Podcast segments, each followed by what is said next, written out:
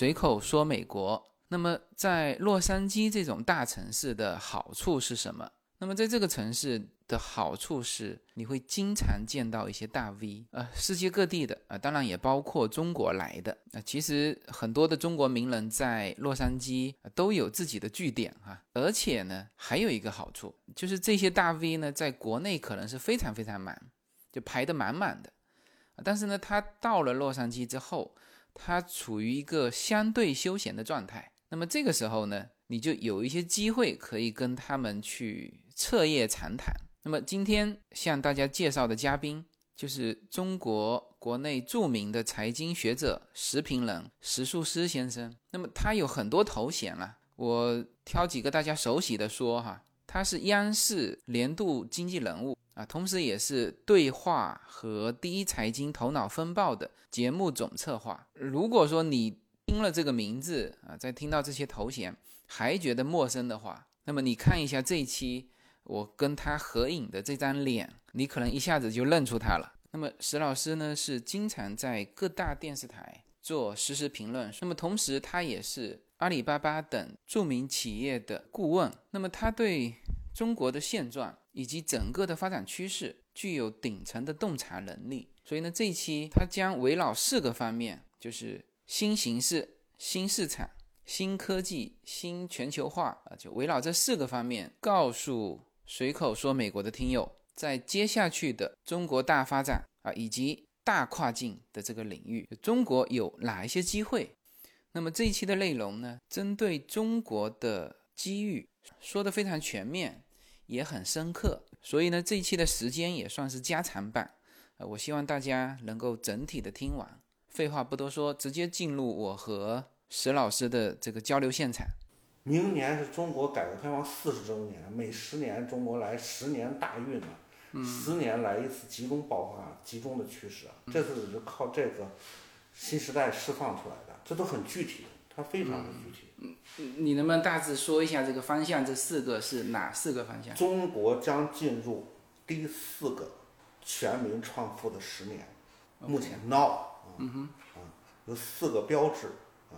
第一个标志是时局直接带来的。嗯。举一个开个玩笑，你想当官吗？抓那么多官员，一百万了。对吧？你只要好好为人民服务，是不是一个机会？哪个官员没几个小弟帮他买单，那叫企业家呀！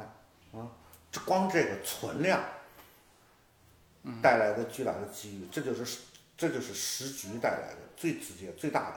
第二一个，你也刚才讲，中国市场发生多大的变化呀？我们的社会矛盾都发生改变了。嗯，对，对吧？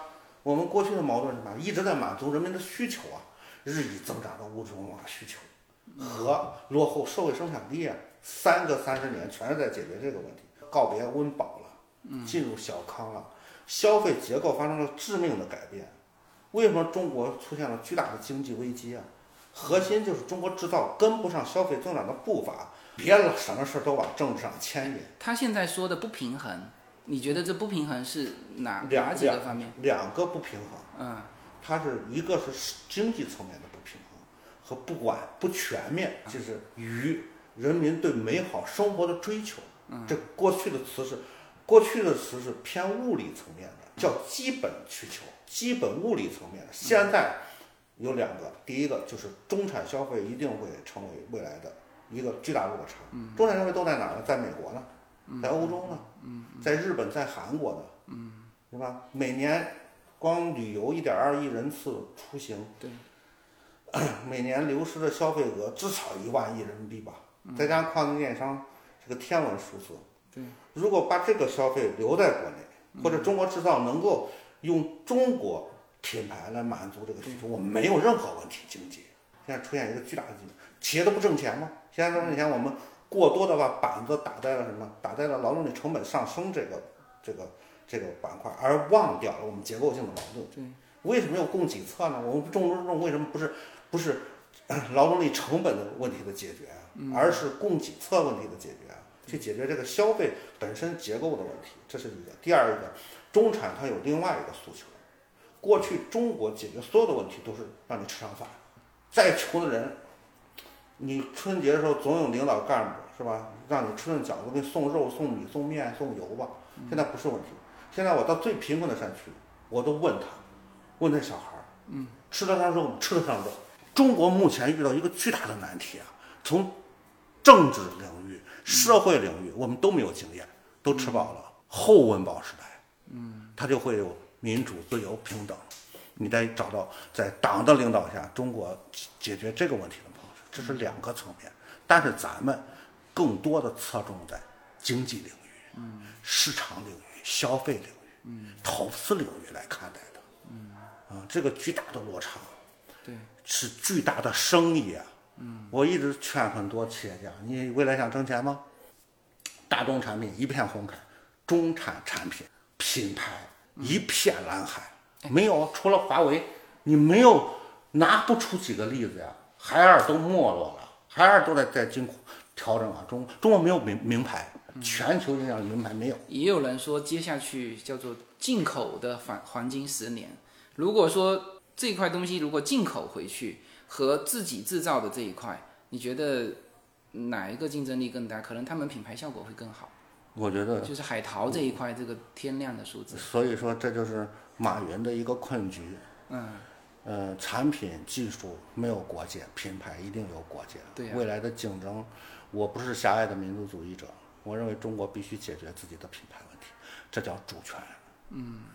不解决这个主权问题，在中产阶层崛起的中国，嗯，我们的是我们的整个经济没有希望。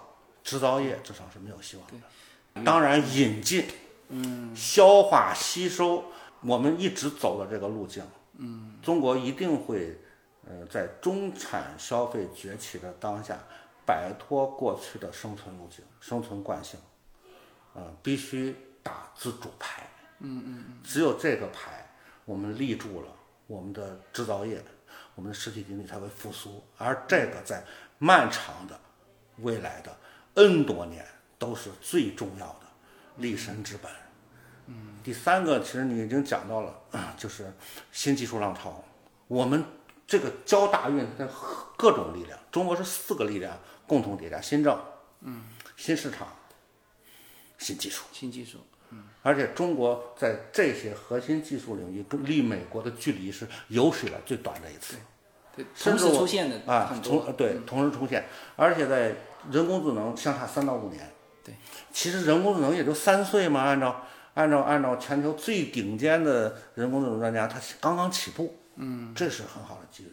呃，包括新能源汽车等等这些无人驾驶汽车这些大的能够影响整体经济格局的，中国跟美国的距离并不遥远，所以特斯拉才接受了到中国。当然，他提出一个苛刻的要求，就是他要独资设厂，嗯，来了。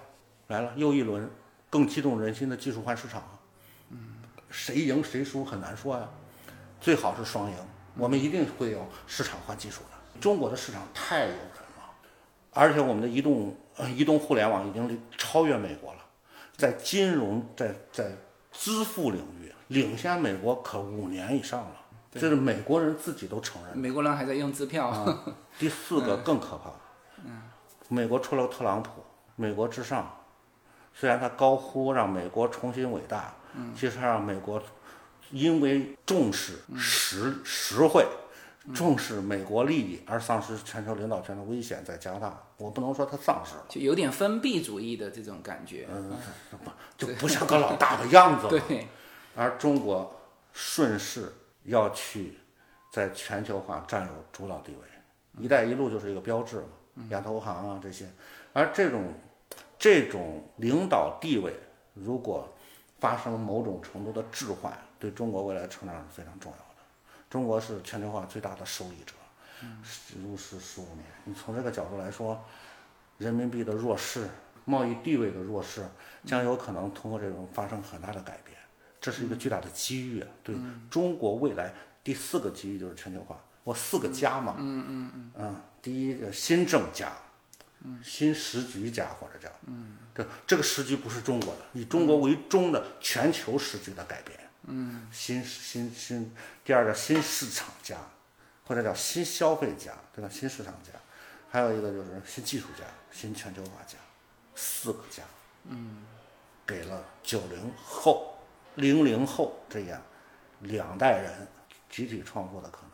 而且从这个角度来说，它有非常多的具体的变化。嗯，你比如说从呃新政家我不展开了。嗯，新政家一百万的干部，一百万背后呃乘以十的企业家的队伍，留出了庞大的叫存量的市场。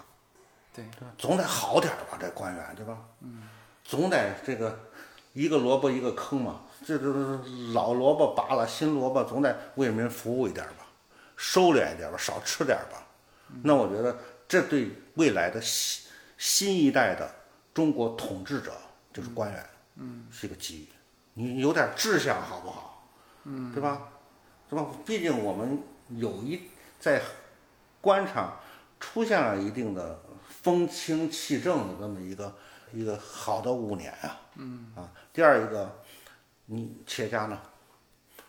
我们如果说我们真是今年十十九大报告最大的一个变化，就是在依法治国上有巨大的突破，四个重大的变化，对，对吧？和宪，国家监察法取消双规，它有很多这样的一些变化，一成立了依法治国领导小组。政府出台任何一项规定，我们都要进行合宪的审查，合不合乎宪法？虽然我们的这样的宪政和西方宪政有很大不同，但是毕竟也是一个突破吧。嗯嗯都是有规矩可依嘛。嗯，有规矩可依是当下的一个核心问题啊。中国为什么这些年出问题？嗯，发展那么快，贪官那么多，市场和权力的边界没人划分。没有始终没有划分清，这是一下明确的划分，明确划分就会出现真正的企业。我们现在不也提倡企业家精神了吗？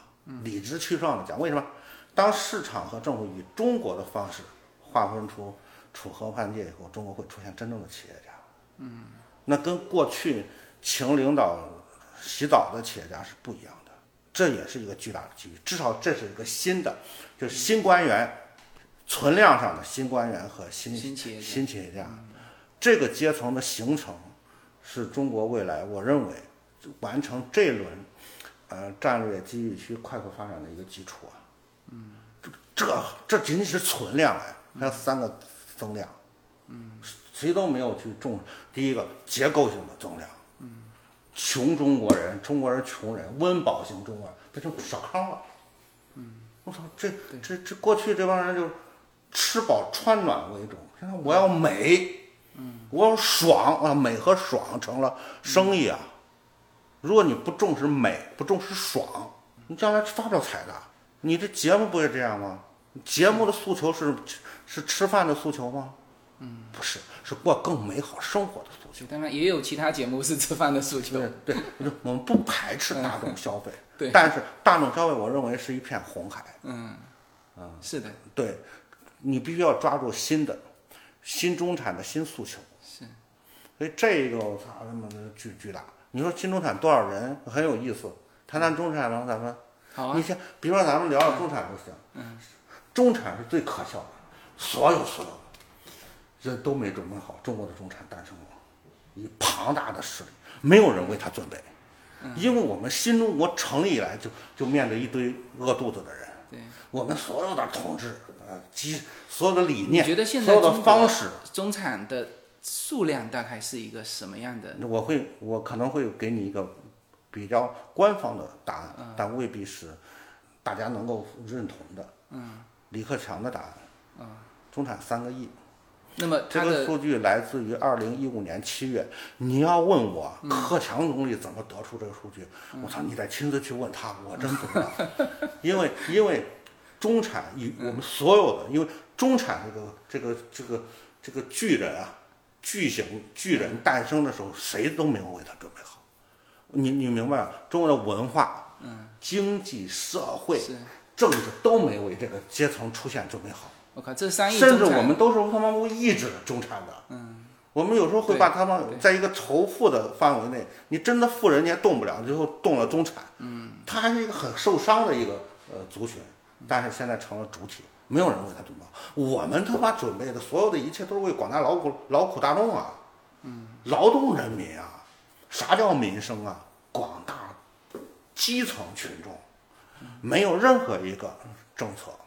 但现在也有很多人说叫做中产危机，然后这个移民的也相当多数是中产。对呀、所以你没有准备好，所以中产始终属于被被侮辱、被损害、被抑制的一个阶层。嗯，虽然我们我们可能政府也没想抑制这个阶层，但客观上形成这个现实，他没有地方待。如此之大之美之中国，没有他的位置，嗯，他不跑啊，嗯。啊，他他们我们制定所有政策的优先都是比他穷的人，但是呢，这个国家发生了巨变，我们我们新中国成立五十年，呃呃六十八年干什么事儿啊？中国让这些吃不起饭的人，嗯，解决温饱问题、肚子问题，嗯，肚子经济学、肚子政治学是我们的核心。其实你看啊，我当时有专门聊过这个中产的一一个话题，就是我用中美对比来说的，就是吃穿住行，中国和美国千万别在中中产产房地产上做对比。呃，呃，骂人不是这么骂，而且这这这绝对不具有可比性。嗯咱们可以跟美国，比如说咱们要跟美国做比较节目，我的建议是，你最好比如说跟投特朗普的人，嗯，投票的那帮人和中国的劳苦大众做一个对比，一样一样的，嗯，一样一样的。那帮那帮人，我估计再发展下去，再不好好劳动，天天排外的话，嗯，那不沦沦为中国精准扶贫人群的可能性很大。嗯对，嗯，你别跟他们比，他们不是美国社会的中坚力量，嗯，而中国呢，逐渐会形成一个中国社会的中坚力量，嗯，掌握经济才是中心中坚力量。谁在商业时代，谁掌握银子，谁就是中坚力量。穷人掌握银子吗？嗯，他只是中国这帮人没有政治地位啊但，现在中产也不掌握银子啊，中产是用他的消费力来掌握银子，是吧？那就够了。啊，对，一个人有没有钱，不在于他挣了多少，而在于他花了多少。对，没错，嗯，而不是有没有钱，哪能说你存了多少？你葛朗台，葛朗台不是会，葛朗台是全球最穷的人，嗯，是穷的是你可以同情的，他就是一个乞丐，是，嗯，有钱的乞丐，中产是最旺盛的购买力，嗯，它左右着整个中国未来经济发展的趋势和。就是这一块，你看哈，中产，他的他比如说他需要什么？他需要品牌，对吧？他需要高科技的这些东西，那就是接下去中国的这个市场和中国的企业家应该去呃精准去定位这是一个时代的诞生，对，在中国第一次如果全民性的解决温饱问题的时候，嗯，我们的关键词、国家关键词发生了改变，嗯，比如说我们首先要唱一下国歌，六十八年，中国所有的统治真的跟国歌是一致的，嗯，我们用我们的血肉筑成我们新的长城，嗯，注意啊，我们为，嗯，当中产和九零后消费者，就中产和下一代，嗯，他的后代更厉害，九零后。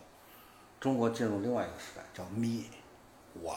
嗯，你要不能理解，不知道这个消费变革怎么就爆发了。嗯，我们在工业化时代打遍天下无敌手啊，我们标准化，哪个不求中国人去造啊？嗯，哪个？但是不是你的牌子，嗯，对吧？但在个性化需求的时候，嗯，当每一个消费的主体，成为这个消费世界的主人的时候，工业化就终结了。我们的所有的产品无法适应个性化诉求，这是中产的一个巨大的呃区别。为什么是要品牌？就是基本的物理诉求被心理诉求所取代。是只有老外苹果式的东西，苹果不是工业化的，苹果的崛起是在工业化时代借助人性化、个性化崛起的。嗯，就是他让乔布斯最大的贡献，也不是说呃让那个呃生产出一个特别精密的工业化产品，而是让工工业品变得性感。哇，这是未来新的消费者，而我们这方面呢，我们的技术储备各方面都是没有跟上的。嗯，这是最大的一个变化。你包括这个潮流会带来所有行业的变革，不仅是经济，经济只是个基础。教育，我们过去教育不就标准化了吗？嗯，中国应试教育天下是无敌的。越往后发展，应试教育会越不行。嗯，因为我需要个性化。现在你在教育过程中，你不无法完成个性化的因材施教。我觉得在北京当一个重点学重点学校老师，你很难混下去。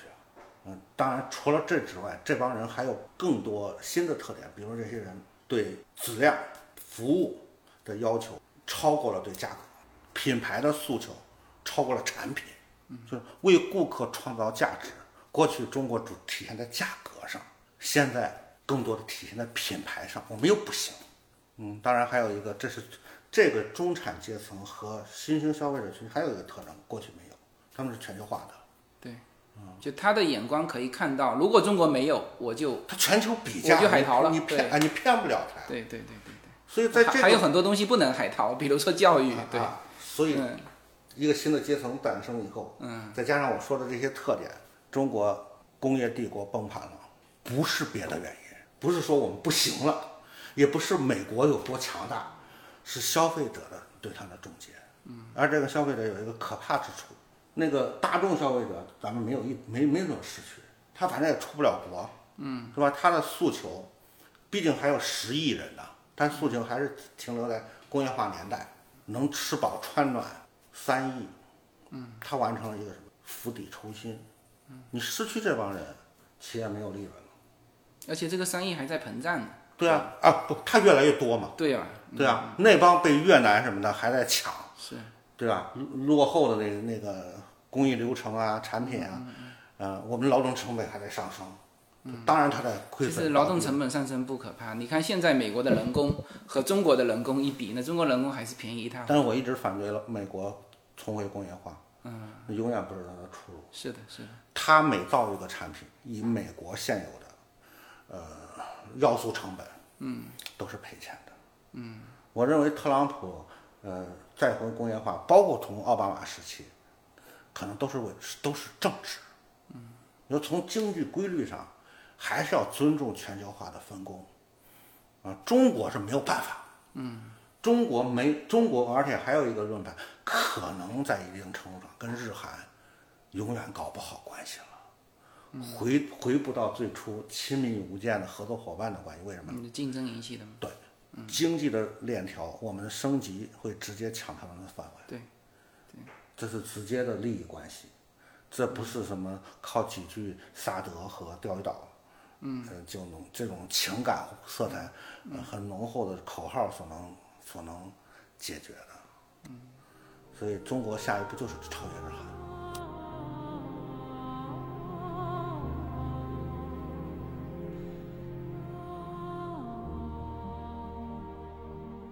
每一次自我突破都源于一个勇敢的开始。大家好，我的新专辑《随口说美国》的中美跨境创业与投资专辑已经上线。移民之后做什么？家庭资产如何在美投资？中小企业遭遇瓶颈，如何进行对外突破？这些话题是这个专辑希望和大家探讨的话题。自由军将携手美国东西海岸多位成功创业者与投资者，为您细细分析美国的创业与投资环境，讲述中国和美国这两个世界上最大的经济体有哪一些跨境的商业机会，以及有哪一些完全不同的商业环境和经营理念。如果您需要自由军和二十多位成功的美国创业者和投资者成为你的智囊团，那么加入我们吧。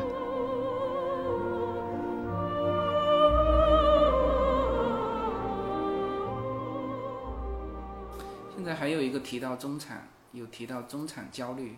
嗯，我不知道你在国内聊起中产这个话题的时候 o k 这个人很多人会问过我，嗯，中国中产特别幼，首首首先告诉你，这莫名其妙三亿多孩子出来了，对对对对，没没有任何一项过去我们的国家所有的嗯经济制度啊，正以他们为中心设置的，嗯，直到他们逼宫，嗯，逼到了中南海，嗯，最高决策层面前，因为最高决策层我们都知道他们一一声叹息嘛，说我们都能造，为什么不买我们的东西？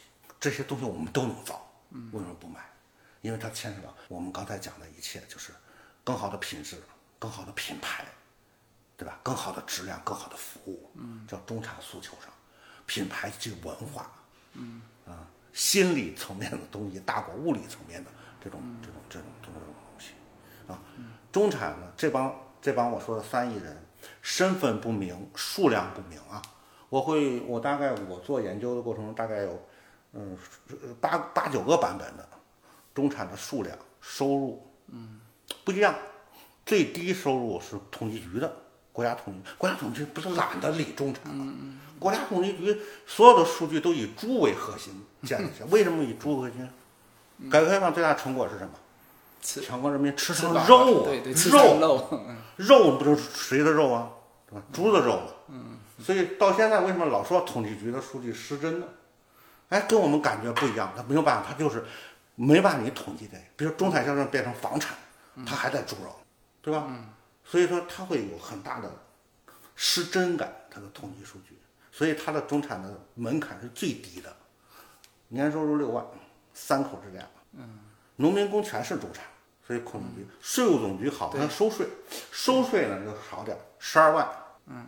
但实际中国的中产应该按六十万来起，三口之家一年的收入都。你觉得六十万会有三亿人吗？没没那么多，嗯，如果你要算上六十万收入啊，每年收入，每年收入六十万，呃，如果你要是结合到中国的目前发展速度和和收入巨大的差距来看，啊，基本上这些人会集中在大都市和一线、二线城市。嗯嗯啊啊，我相信这个数字也，嗯，跟我的，如果你跟一个数据，为什么我们老说美国人或者西方人老攻击我们购买力？嗯嗯，它呈现的购买力来，对对，再加上他实际拥有的房产，嗯，等等这些指标统一来看的话，它应该这个数据，嗯，我没有说有三亿啊，那是总理说的，嗯嗯嗯总理估计是被统计局上上是那个数据受骗了，六十万，啊，现在有，比如说商务部的数据是一个亿，就比如说那个什么什么，呃，美国的一些，比如说研究机构，嗯啊，比如说像研究中国财富的像像那些机构，他们的数据在一亿到两亿之间，嗯，啊，这是西不过我总体也比较赞成你的这个六十万的，因为在中国，你如果是在大城市哈，它也只有有这个五六十万，它才有三口余下对余下那个购买力，嗯，咱们降一半儿，对对。对吧？也对吧？啊，不过就算是这样，这你知道加州的这个叫做平均数七万多哎，每年，你就说我说的不准，啊，说的高看了中产，嗯，应该高兴才对啊。你看，全全国人民人均收入才多少啊？人均 GDP 可能八万多美金，对吧？对，人均收入肯定很少，有八万多人民币，嗯，我不清楚。如果结合中国十四亿人一平均，中产就能六十万，对吧？是不是应该高兴？你就问了一个关键问题啊，为什么这帮人焦虑啊？中产不是经济指标，嗯，中产收入上中国别在那儿哭，嗯，对吧？对他在投资上会有问题，他有了钱，他可能被股市坑，嗯，发现楼市不明朗，他在他的中产叫投资，呃，保值增值的空间，我认为遇到了很大的挑战。但是你不能就收入而言，我是高看中产一点。为什么焦虑？我给我们给中产起外号嘛，焦虑路嘛，焦焦急、郁闷、忙碌嘛，嗯，对，对吧？俄国名字叫亚历山大嘛，对吧？啊，他为什么会变成这个样子？嗯，有社会指标。你看美国说中产，基本全是社会指标，四个社会四个社会指标，一个经济指标。经济指标就是年收入一家子大概五万到六十万美金，二战以后没怎么变过，六六万到五十万啊，就大概是这受过良好的教育，大学年龄在二十五岁到四十岁，嗯，之间，然后呢有稳定的工作，对对，它有很多这种现实的要求。中国呢，嗯，中国不见得要有工作，他才能够上中国是，中国处在回答不了，就是叫半中产或者叫残中残，残疾人的残，为什么？大前研一讲东方的中产，以日本为例，说有还有啥指标？除了收入达标以后，我说他收入基本都达标了。你把他那藏在房床床底下的咸菜坛子钱都拿出来，他肯定够。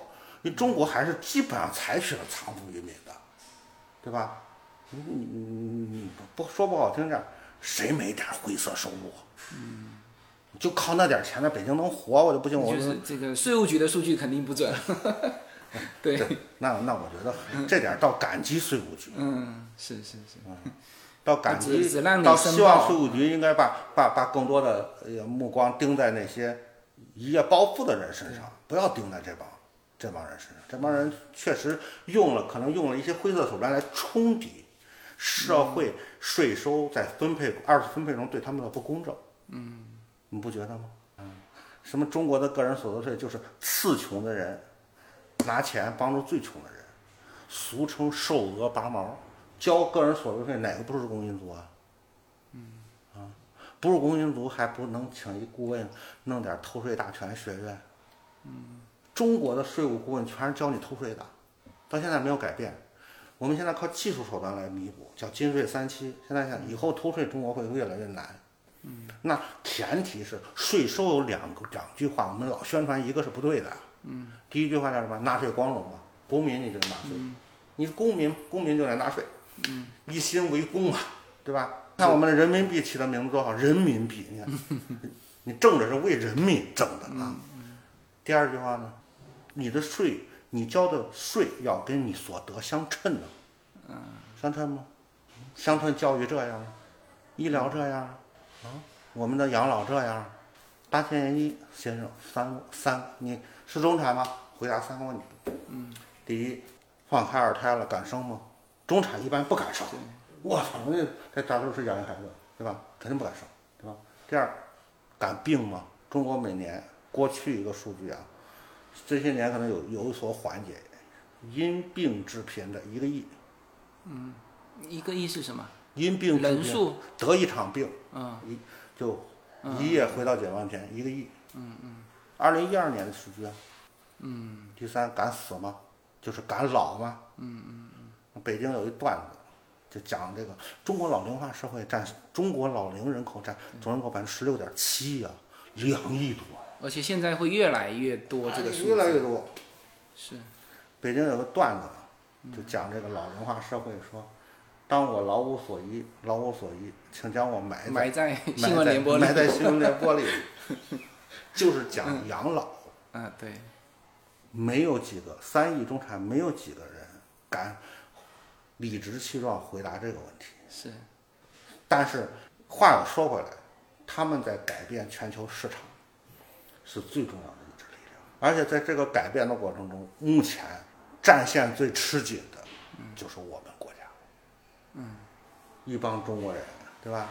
在改革开放的春风下，你不管怎么说，他是残的中产，他在收入上，他在消费上，已经在改变了。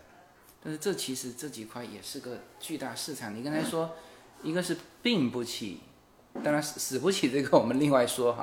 这俩咱俩，我知道你在说什么，我们俩肯定有争议。嗯，你认为靠市场化，对吧？既然，对吧？对呀、市场空间出来了嘛。对，中国最大的问题，这些年在改革中，就是三个公共领域的市场化，嗯，最后变成了特权化、贵族化，也变成了社会最不稳定、老百姓吃亏最多的教育、医疗、养老，三个市场化巨大的灾难。咱可以从普，咱可以心平气和的从常识角度，现在政府的常识角度来说，整个国家有三次分配，嗯，第一次分配我们叫按劳分配，嗯，按市场分配，对吧？啥意思啊？就是通过竞争，您获取您的收入，对，一次分配，一次分配吗？啊还有二次分配，二次分配呢会？二次分配卢梭怎么说的呀？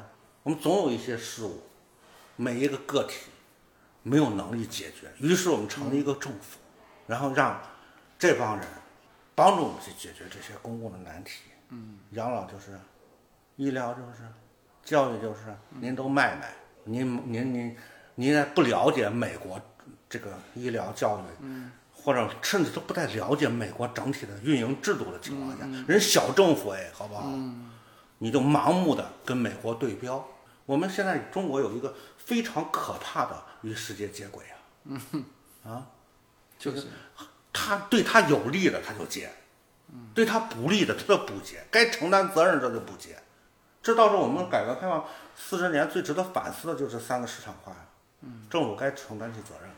嗯，所以我们这些年的一个步调发生了调整嘛，是非常好的一个调整嘛，见基本了。我们现在大养养养老医疗，包括我们的教育，嗯，教育一方面加大投入，那让另外两个建立了基本的养老体系，那个建立了基本的医疗体系。对，应该说这几个方面也是解决进步啊。原来的说是没有从无到有的这个过程，对啊、是吧？对啊、嗯，你这个方面一解决以后，那三次分配，中国的三次分配也很荒诞，三次分配叫慈善，嗯嗯，对，还有一个三次分政府、地方政府，主要是地方政府它在这三个方面二十分配缺位以后，嗯我们的慈善就会变成很多人表演的舞台，你方唱罢我登场。我还看过你和陈光标的一个对话，对啊，对啊，嗯你想想，我我甚至说有些企业家利用慈善做表演，我都可以理解他。嗯，为什么？那不该他承担的责任了。对那失学儿童跟企业家有没有直接的关系啊？当然，他要修，他要愿意捐助他们，那就是人性的光芒，那确实值得赞扬。但我也警告过很多企业家，我说你老老实实的完成德鲁克先生的第一个任务。嗯，中国现在企业家主要任务是什么呀？做好公司啊，你公司都那样，对吧？都世世界食物链最底层，你不好好的去升级，他妈整天是吧？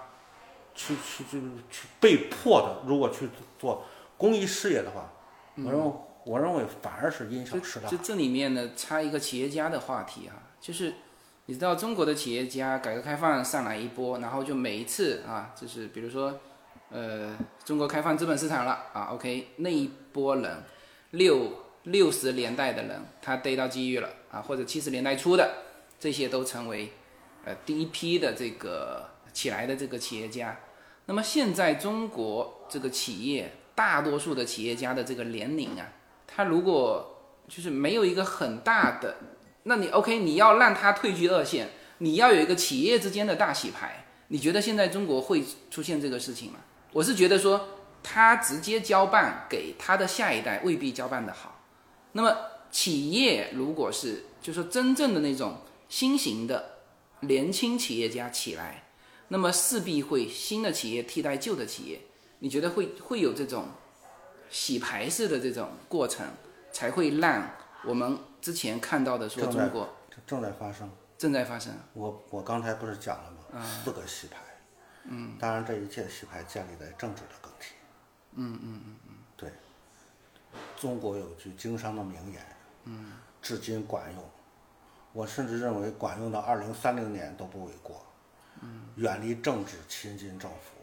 这一轮大洗牌就是在共产党大变革的前提下带动着发生的。嗯。没有这一代的顶层设计的改变，不可能有你所说的全面的更替。这个全面更替是四种力量，我再强调一遍：第一就是新政，嗯，在现阶段特定的转型期，嗯虽然我们的社会主要矛盾发生了调整，但我们的历史时期没有改变，嗯，剩下的力量，市场会有一个很大的，我一直说九零九零后挺挺有运气的，市场会帮你，技术会帮你。马云怎么崛起啊？马云干的事儿就是技术，嗯技术是管理方不明白的。嗯中国很多的繁荣来自政府不明白。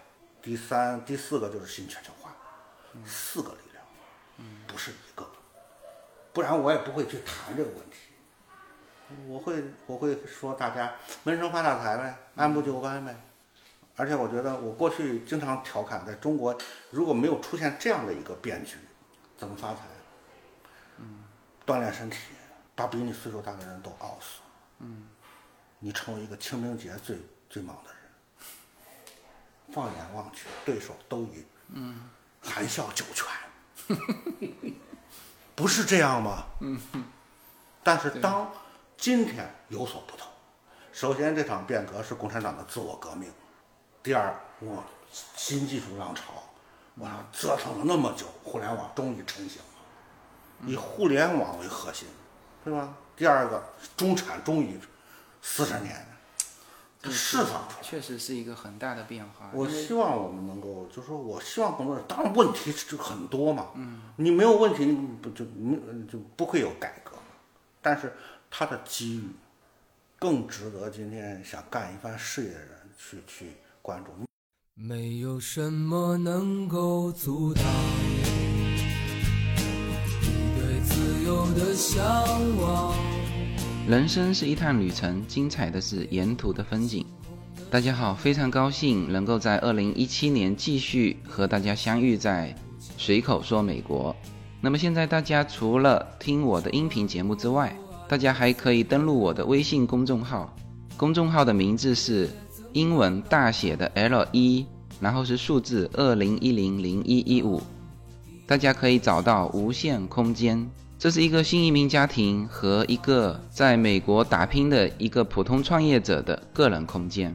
同时，我还开通了新浪微博，名字也是随口说美国。移动互联网的神奇之处呢，就是可以把同类的人拉得很近，天涯若比邻，世界地球村。让我们享受这个自由连接的世界吧。蓝莲花。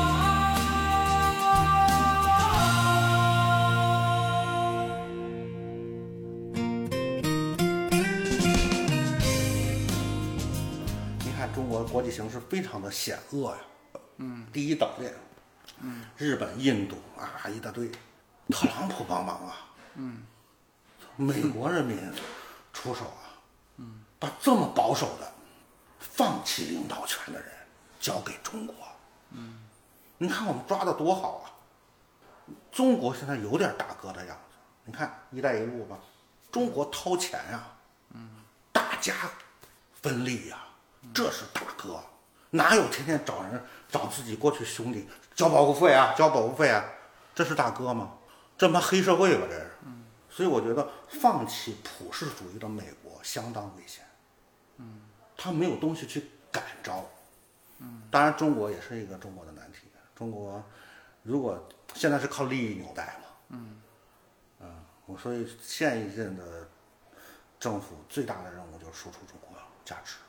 你当大哥，你得有中国价值啊，价值还是价值价观？值观。嗯，价值观。我们现在有价值，中国的价值全球都认，价值观。美国是自我放弃，你说这两个大国多有意思？美国有价值观，二战以后全靠美国价值观，借助好莱坞大片儿全球洗脑，成效卓著。那那现在中国的输出的这个价值观，回到传统，然后尽量的以开放的心态，大胆的借鉴、消化、吸收一切人类文明的成果，做一个组合，回去找找祖宗，嗯，寻根。另外，在一个开放的年代，在一个现代的年代，更多的借鉴国际的先进精神，但是它多了个前提，我们没有答案，我们只能说乐见其成吧，在共产党的领导下。这个是前无古人的实验。你看，十九大最大的一个体系是新时代，嗯，有中国特色价值体系的建立啊，嗯，习近平思想的建立啊，而这个思想，我觉得是评判一个思想，你得放在实践中去检验嘛，尤其是一个特定的，嗯，历史时期，在一个特定的国家发生的。确实这个就是实践是检验真理唯一标准，然后其他的，因为怎么走，大家其实不是说很明确，但是最后比如说过五年，OK，GDP 还在增长，是吧？然后还有你关键说的是中产阶级的焦虑感是不是少一些，是吧？然后这个中产阶级的一些市场的空缺是不是由中国的这个品牌去替代，而不是国外的品牌去替代？因为现在全球化的很厉害啊，就是说。比如说小孩教育，那中产很多是把小孩放出来啊。那比如说你说你说你说居住生活，那很多中产现在中产是有这种中国一个家、美国一个家的这个能力哈，是吧？我我们现在在做的可能都是这样。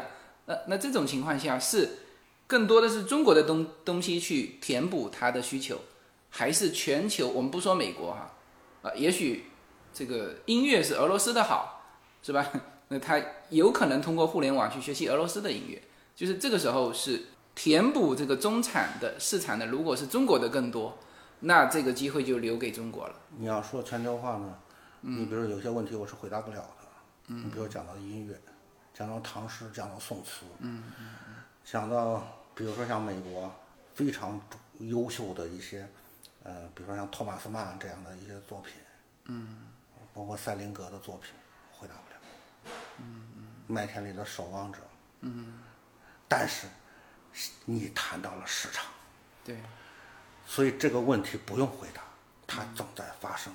嗯这毕竟市场托马呃啊，托马斯·弗里德曼他写过两本书，第一本叫《世界是平的》，对，第二本书就是特朗普啊什么英国脱欧特别适应的第二本书，《世界又平又热又挤》，就全球化，嗯，正在发生，但全球化不是平坦的，嗯，它会有民粹主义，但是有两个在我们这一代已经成为现实，就世界成为一个总体，嗯，一个力量就是我说的全球化，嗯，另外一个力量叫互联网。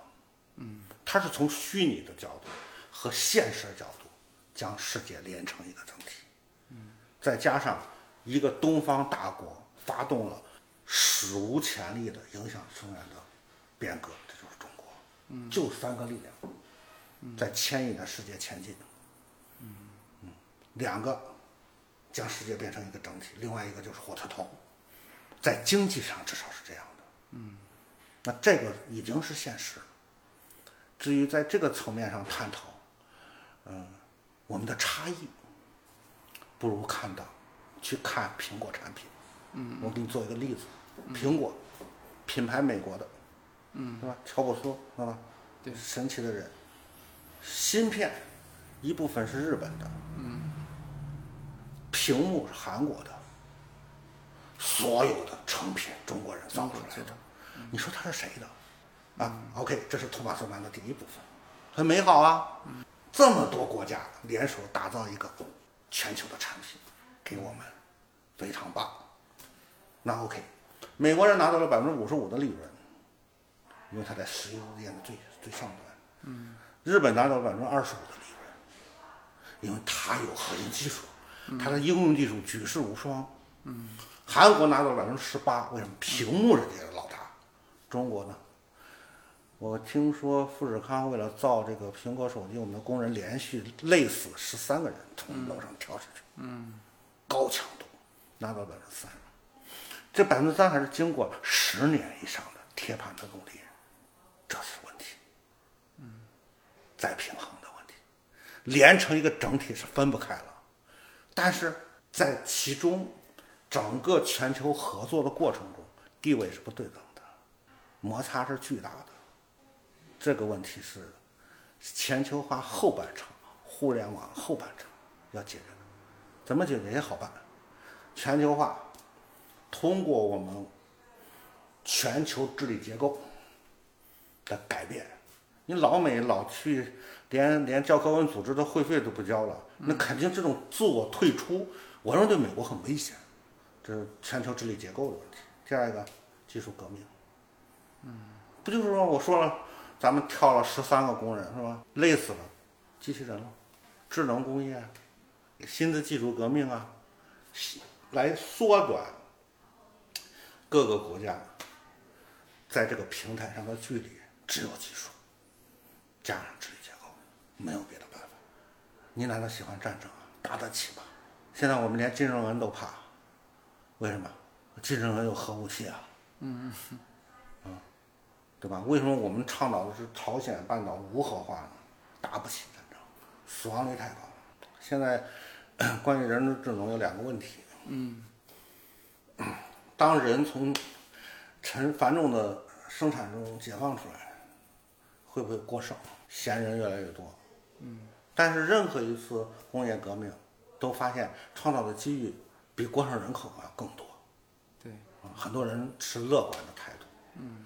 当然，我说有一个新兴的行业一定会崛起，嗯，我们都叫三产，其实文化、体育、休闲行业会崛起，文化、体育、休闲啊，服务人的行业一定会崛起，那么多闲人，嗯，对吧？不，这回到了人努力奋斗的本质，不就为了获得自由吗？对，享受生活吗？嗯，这是一个非常大的朝阳产业。嗯还有一个就是，我倒觉得，呃，就是机器越来越聪明以后，会不会干掉人类？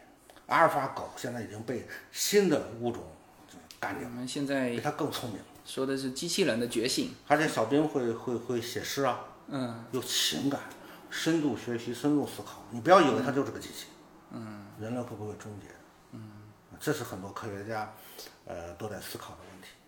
这个问题的答案很简单，这个答案要回答属于人本身，嗯，因为机器人你创造出来的，对。如果你始终能够，嗯、有约束力，保有人控性制，啊，对对对，保有人性，嗯，你比如说我老举一个例子，我说，嗯，如果回答这个问题，再想到一个人，这个人叫克林顿，嗯，克林顿有着全球、全美国女人迷恋的眼神，当然后来被莱文斯基毁了，那是另外一个问题。很多美国的人类学家都研究克林顿为什么有着女人那么迷人的味，就迷恋的眼神，发现了两样东西，一样东西叫纯真，嗯，灰色眼神有纯真，嗯，第二有忧伤，嗯嗯，想战胜机器，你的眼神永远保有忧伤和纯真，嗯，机器永远不可能有的就是这两样东西，嗯嗯，似乎这也是一个版本的答案，但是我非常庆幸的说，我赶不上机器灭绝我们的那一天了，我特别的幸运。这个问题让九零后他们回答吧。不过也有人这样说，就是说，嗯、这接下去两个变化嘛，就是一个呢，就是医疗这一块会大突破。那么已经在突破。对，就是我前几天给我妈打电话，我说这个你现在一定要保持身体健康，也许再过二十年，这个大家就会过上这个半永生的这种啊，你你如果活到到时候医院门口排满了人，全是老人。嗯，见到医生第一句话：“求求你，弄死我吧 是是是，！”如果真的人的，我认为人的价值啊，就是我担心人工智能带来是人价值感的消失。对就活再长，它没有价值感。对我们发明了一个成语叫“行尸走肉”，未来可能文明的发展让我们越来越减少痛苦，寿命得到延长。别活成昆德拉的小说啊，生命中不能承受之轻啊。嗯我们从小可都受到重如泰山的教育，随着人工智能发展，我们活得轻如鸿毛，活成一个屁啊。嗯 我想现在屁民啊，人的屁化生存特别严重。比如说整天大把的青春，我们在过有积极、有价值的人，虽然很可笑，对吗？嗯。但是我们觉得很有分量那样的人生。你现在呢？每天玩王王者荣耀，大好的青春，在我们眼里不就是屁屁话吗？嗯。啊，我不知道屁的幸福，我这辈子没有，我这是我的所有我的人生之前没有的经验，就是屁可以幸福吗？我们未来一定要问这个问题。这虽然是哲学问题，我告诉你，嗯，否则你你无法承受永生，嗯，对吧？你都活成上帝了，我操，你成一屁，嗯，人的价值在哪里？我操，说为什么那么多弱势群体以跳广场舞的方式在那儿宣誓自己？嗯，因为他怕活成屁，嗯，没别的，他没有价值感。吃饱喝足了的中国人要思考这个问题啊。嗯，如果说你将来要做生意，最高级的生意，我设想就是给人价值感的一门生意。嗯嗯嗯赋予是人价值。我操，不然跟猴儿没什么区别。教教他们怎么有一个呃有价值感的人生。嗯，而且而且现在我经常还劝一些大夫，你说的那个正在发生。嗯，全中国我认识的、只熟的那些前沿的软件公司都在可围绕大数据、嗯、云计算、物联网开发医疗方面的这样的一些呃产品。嗯，美国一样，美国今年那个普创那个最牛的一个产品就是临床诊断。嗯，依靠数据，大数据。嗯，我后来我经常在中国是医患矛盾特别集中的国家。嗯，这里面还不仅仅光是技术问题、行业问题，它有价值体系的问题。就是我们怎么样来对待生命的问题。嗯，我们发展到今天，我们再回到最初思考一些问题。比如我们发展跑得很快啊，一路狂奔。我们我们别忘了我们为什么出发，对吧？走了那么远，我们一定要记住我们为什么出发呀。嗯，我经常去安慰，我经常去调侃一下我熟悉的大夫，我说你对患者好点儿吧，没几天了，因为人工智能来了，人工智能误诊率比大夫误诊率能下降百分之九十九，还要多，嗯，没有错，最先进的论文和最各种呃呃疾病的表现，我们都有记载，输进去就可以，牛什么呀？有一句话，你看，能用钱，对吧？我们商业时代说的一个话就能用钱解决的问题都是小问题，对吗？嗯。现在我告诉你，能用技术解决的问题都是小问题。嗯。我们剩下的一堆难题，将来都是技术解决不了的。嗯。对吧？人工智能就是一个提醒啊，这就是技术嘛。你你提出来所有问题，可能随着人工智能啊，随着互联网。随着云计算的，随着大数据，还有一个，如果按大数据思维，想象人工智能的时代，那可能我们人类得需要重构跟世界的三个关联。嗯。第一个关联就是我们的利益关联是什么？过去，过去的利益关联很简单，我从大自然掠夺，让我们活得更好。嗯。后来发现掠夺不是我们的目的，动物都没了，就剩我们自己了。我们要建立利益关联，新的利益关联，所以可持续发展的观念、保护环境观念就会出现新的利益观。嗯，这全球不都在保护环境吗？我觉得很好，人类终于知道，嗯，为自己的呃过去付出的代价偿还了。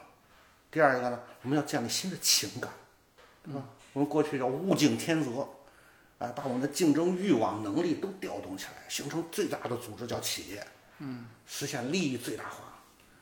可能我要重建这种情感，我们是不是对世界温柔点儿，对我们的同类温柔点儿？嗯，这可能又是个新人道人道主义价值观的问题。最后形成新的价值体系，就是我们要跟世界建立新的价值体价值关联、价值观关联。过去我操，老子万物之灵，老子就是要统治世界，所有的东西都为我服务。嗯，人真的那么的伟大吗？是新的价值体系，或许外星人还来呢。你是低等物种啊，你他活在一个什么破世界来？按照刘慈欣说的，你不就三维吗？对吧？你经得起我 降维打击降维打击，对吧？所以我们会不会重新学会谦卑对宇宙？嗯，这都是未来我们思考的问题。但是我觉得今天呃，我们去探讨这个问题有很很多。在二零一一年的时候。有一个四川大学教授写了篇论文，在欧洲获了大奖。嗯，最根本是我们的价值观一定要发生改变，这是最核心的。中产最重要，区别于温饱，中国就是价值观来了，我们没有准备好。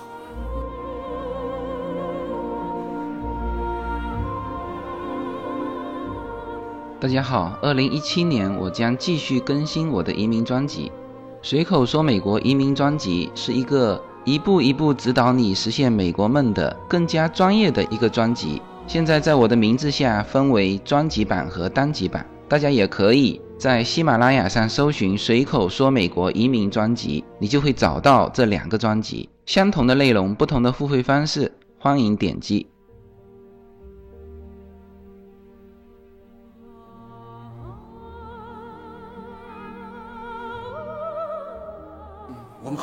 很多人就脑满肠为土豪嘛，土豪嘛，到哪都都都去洗脚嘛，对吧？到哪都刻字啊，对吧？所以说就这帮人啊，哎，肯定是问你价值观是啥呀？我就是钱呐，对吧？人民币就是价值观呀，价值观来了。所以二零一一年，欧洲人把社科一个论文大奖给了一个斯坦大学教授。这个斯坦大学教授提出一个非常有创建的观点，他说：“未来有三种价值观将左右世界。第一，中国的道教，哇，信息爆炸，hold 不住了吧？所以道可道非常道，啊，道生一，一生二，二生三，三生道是啥？又在求道，全球的，嗯，茫然控制不住了。K K 不是说吗？凯文凯利失控嘛，失控，失控嘛。去中心化。然后又给你后来又给你更狠，必然必然失控。OK，那那就是老老子你要研究了。嗯，那两千多年老爷子说啥呢？啥叫大音希声，大象无形啊？嗯，啊，什么叫道啊？一个失控的世界，我们的道在哪里啊？我们需要更有想象力的哲学，而不是我们今天所有所有的充满了人类自负和傲慢的思想。嗯，第二一个印象派吧，突然我发现，我操，主体和客体分不清楚了。这个世界，梵高才是真对的。嗯，你能分得清什么叫主体，什么叫客体吗？嗯啊，你难道觉得宇宙没有思想吗？没有凌驾我们上一个有意识组成的世界吗？就你以为你控制你驯服了小麦，实际上是小麦驯服了我们。对呀、那猴在表演的时候，他一定会嘲讽这所有的傻逼人类一样，对吧？嗯嗯，你多好玩儿那帮人，嗯，是吧？嗯，我我随便做个动作，他就给我香蕉吃，啊，嗯，对吧？那梵高解决了这个问题啊，你不得重新去学？我操，印象绘画太牛逼了。主主体和客体无比完美的链接，你分不出它的星空是个体还是主体啊？嗯，可能真实存在是这个样子的，嗯，只是你要意识不到，你就正常弱智嘛。最后一个，我们微观世界也被颠覆了，量子力学，嗯，一日一波，嗯，我们一直认为世界可以无限小，我们我们我们已经明白了无限小是由原子组，根本不是量子力学，无限小的世界。我操，这三重的颠覆，所以我倒觉得应对中产这场革命，啊，我我倒觉得最主要的是你需要做做一个真的有脑子的人，对，千万别为我王宝强被出轨而欢呼雀跃了，嗯，为鹿晗找个女友而兴奋不已了，您您得学会，我觉得，在一个有价值体系或者未来挣钱只有一种人，我坚信这一点。这种人就是中国的商业一定会进入价值重建的年代，就是得价值者得天下。这是一个中产需要价值感，就从从这个角度去切入，感觉是内容的这个市场也是非常大的。如果说到价值观是吧？当然，对，比如说你现在蜗居在山鸡村儿，嗯，对吧？为那些想过全球化生活的人，以知识网红的名义，嗯，你是在赋予价值的。对你不是小岳岳，小岳岳市场永远存在，嗯，呃，王宝强市场永远存在，嗯，但是我只是在给大家描绘一个蓝海，嗯，我就认为那些无知的孩子们，嗯不管今天多傻，他总有一天会活成我们这个样子，他们无比厌恶的样子，他们会穿上西服，嗯，去在世界去寻求自己更有重量的活法。我就是这么过来的。嗯，我小时候因为爱国，对吧，还把邻居的玻璃砸了。后来我觉得他妈到今天我才明白，我小时候做的特别牛多的牛逼的事情都挺傻逼的。嗯，这需要年龄，需要见识，需要阅历，需要时间。反正在在我们今天，我们还没有人，嗯，能够击败我们的统治者时间，对吗？我们你要想想做一努力，你牛八分，那北京话八分，你做一努力，你能战胜时间。你弄一玩意儿战胜时间，你放个屁，你说句话战胜了时间，让你写篇文章战胜时间，嗯，人类就是这样，跟像西西弗斯一样，跟统治者对抗的。我操，人生走一遭这么短暂，连这点冲动都没有，整天他妈的拿着个破手机刷屏，嗯，然后面对手机上那些毫无价值的东西斜肩惨笑，你不觉得有病啊？嗯，你要真有病，咱一起治啊！我就叫老师有病啊！就是我现在这个节目呢，叫随口说美国嘛。那么虽然说是说说美国，那实际上呢，说了很多我自己的一些价值观。然后，嗯你今天说的很多跟我原来说的这个价值观是非常非常 match 的。嗯，对，所以好，是咱俩不会打起来。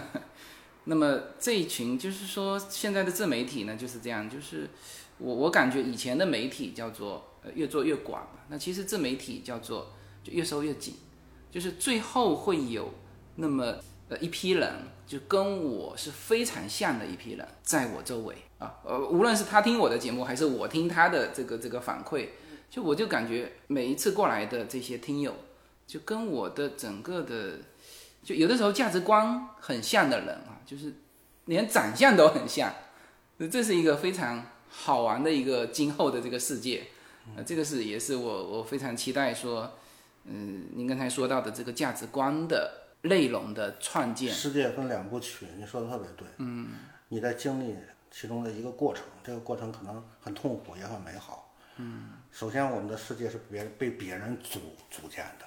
嗯，我生下来就认为世界我有救星，我会有一些牛人每天都在提升我的灵魂，净化我的思想，我需要托管。我六岁我就知道，我出事儿了，北京有一个老爷爷能在天安门广场看着我，会一定会不会放过那些坏人的。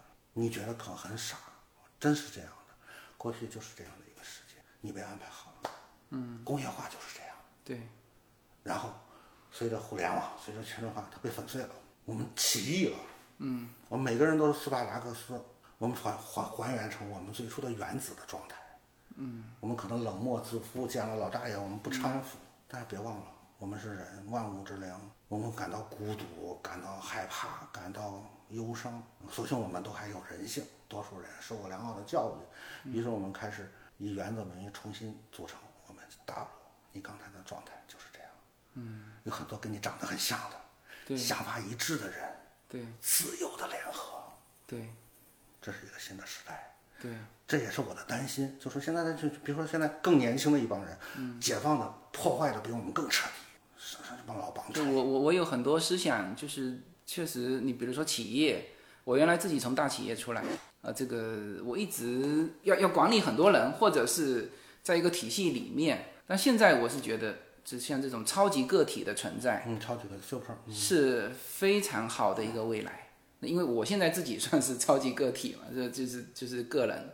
美国其实很多这种超对级超级个体是有要求的。现在这个超级个体，我觉得做的都不到位。嗯，不过我还是尊重这次我觉得你也是超级个体啊，是吧？我我们都共勉吧。对，我觉得超级个体在在未来，尤其是中国，嗯，中国他妈集体主义盛行几千年，突然造反成为个体，哎呀，那是无比的恐怖。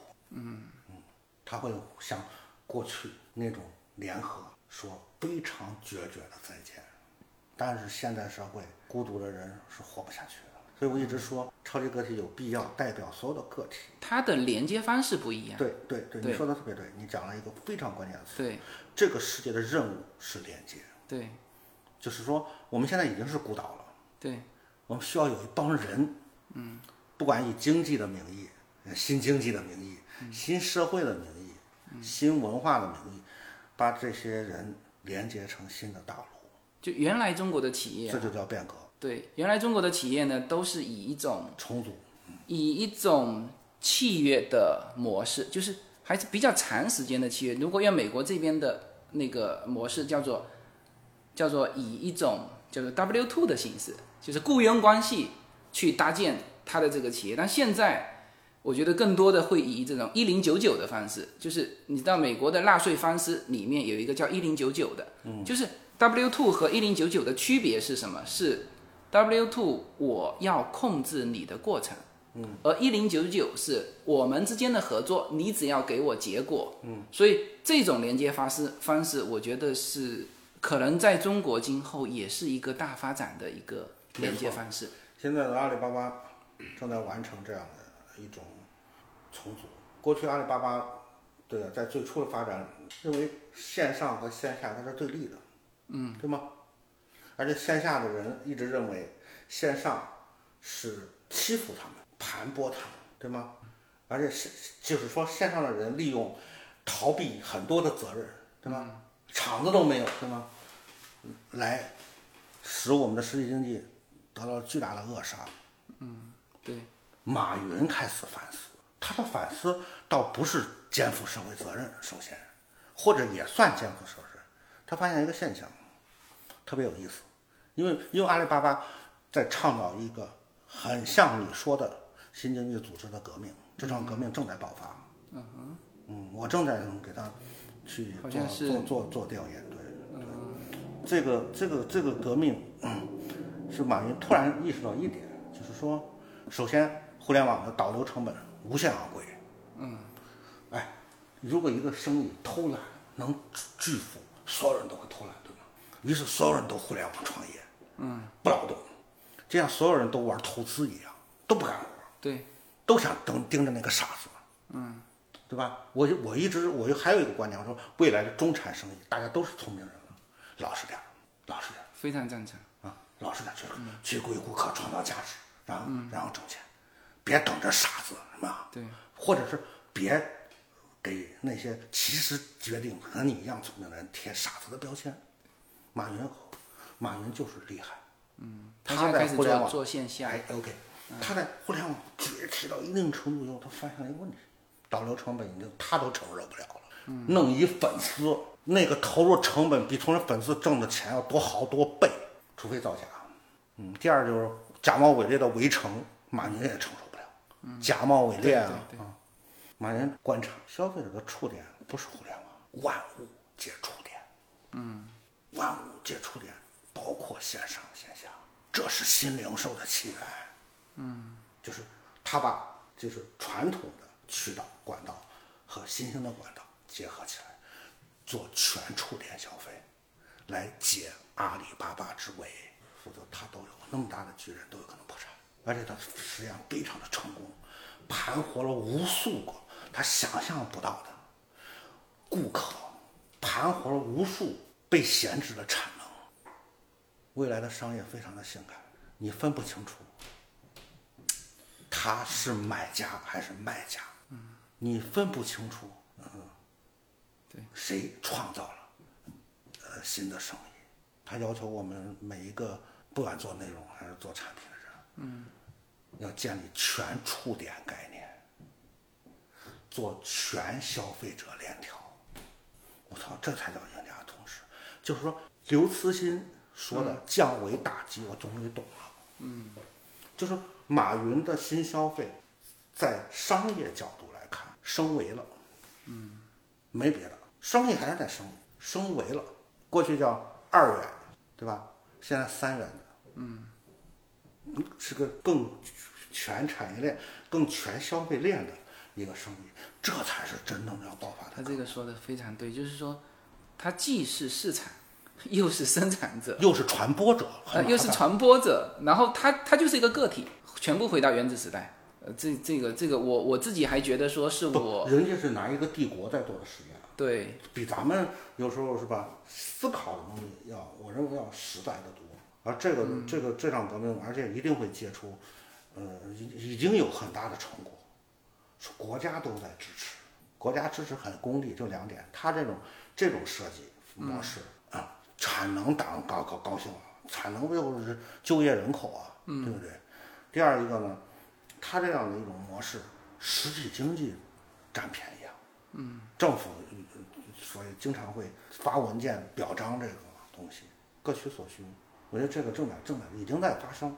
嗯，当然，它跟我们可能刚才讲的那个新中产，我觉得不是一个概念，但是它一定会殊途同归的啊。当我们比如说新中产就供给侧，它有两个概念，第一是产能方，嗯，先把包袱甩掉，把负资产变成正资产，这是我们要做的。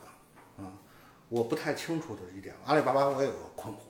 嗯，对于未来升级的供给端，它的贡献在哪里？